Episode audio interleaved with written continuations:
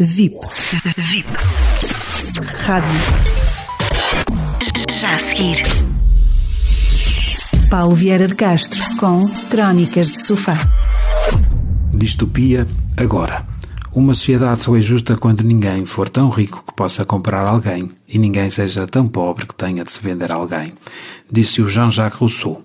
Ele que viveu entre 1712 e 1778. Para ele, a humanidade não escapará de uma distopia, da alienação, da opressão e da falta de liberdade. E como ele estava correto, como saberia ele que hoje nos encontramos aí mesmo? Grosso modo, distopia é a evocação de uma sociedade futura onde o sistema é autoritário, opressor a níveis de subtileza nunca imaginados. Mas estaremos tão longe deste tipo de sistema na atualidade? Em termos comparativos e por oposição, poderemos considerar que a frase de Rousseau com que abri esta crónica representa uma utopia. Ela que também conhecemos em 1516 através da obra Utopia de Thomas More, ou a Utopia, um não lugar. Isto é o inverso das distopias, que hoje aqui trago à reflexão. Nas distopias, guerra e paz, liberdade é escravidão, ignorância é força. Estas são palavras de um autor perfeitamente angustiado perante um mundo dividido em apenas dois registros ideológicos. Ele é George Orwell.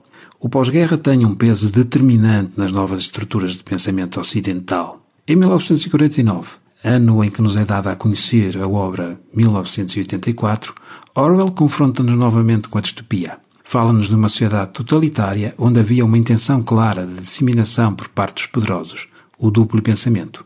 Isto como se de um vírus tratasse.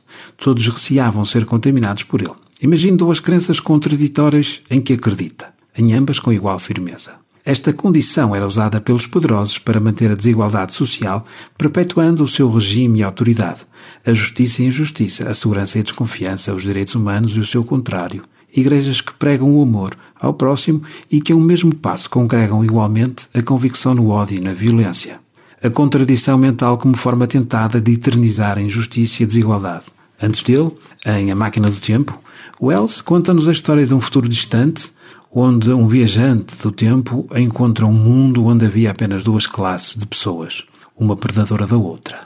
Também Aldous Huxley, com o seu admirável Mundo Novo, nos apresenta ou nos dá relatos a propósito da vida da cidade de Londres no distinto ano de 2540. Um mundo onde a manipulação psicológica a todos condicionava. Na ordem do dia estavam tecnologias futuristas como a hipnopídia, esta era uma manipulação das populações durante o sono através de sofisticadas tecnologias. Será aqui com Aldous Huxley que nos aparecem de forma muito clara a questão das tecnologias aplicadas à sociedade no futuro. Pois, embora o facto de nos estarmos a referir a livros com muitos e muitos anos, todas estas ideias que de algum modo anteciparam um certo futuro nos parecem certas já na atualidade. Talvez por isso eu penso que urge agir. Repito, quando aceitamos que já não há tempo, tudo se torna mais claro.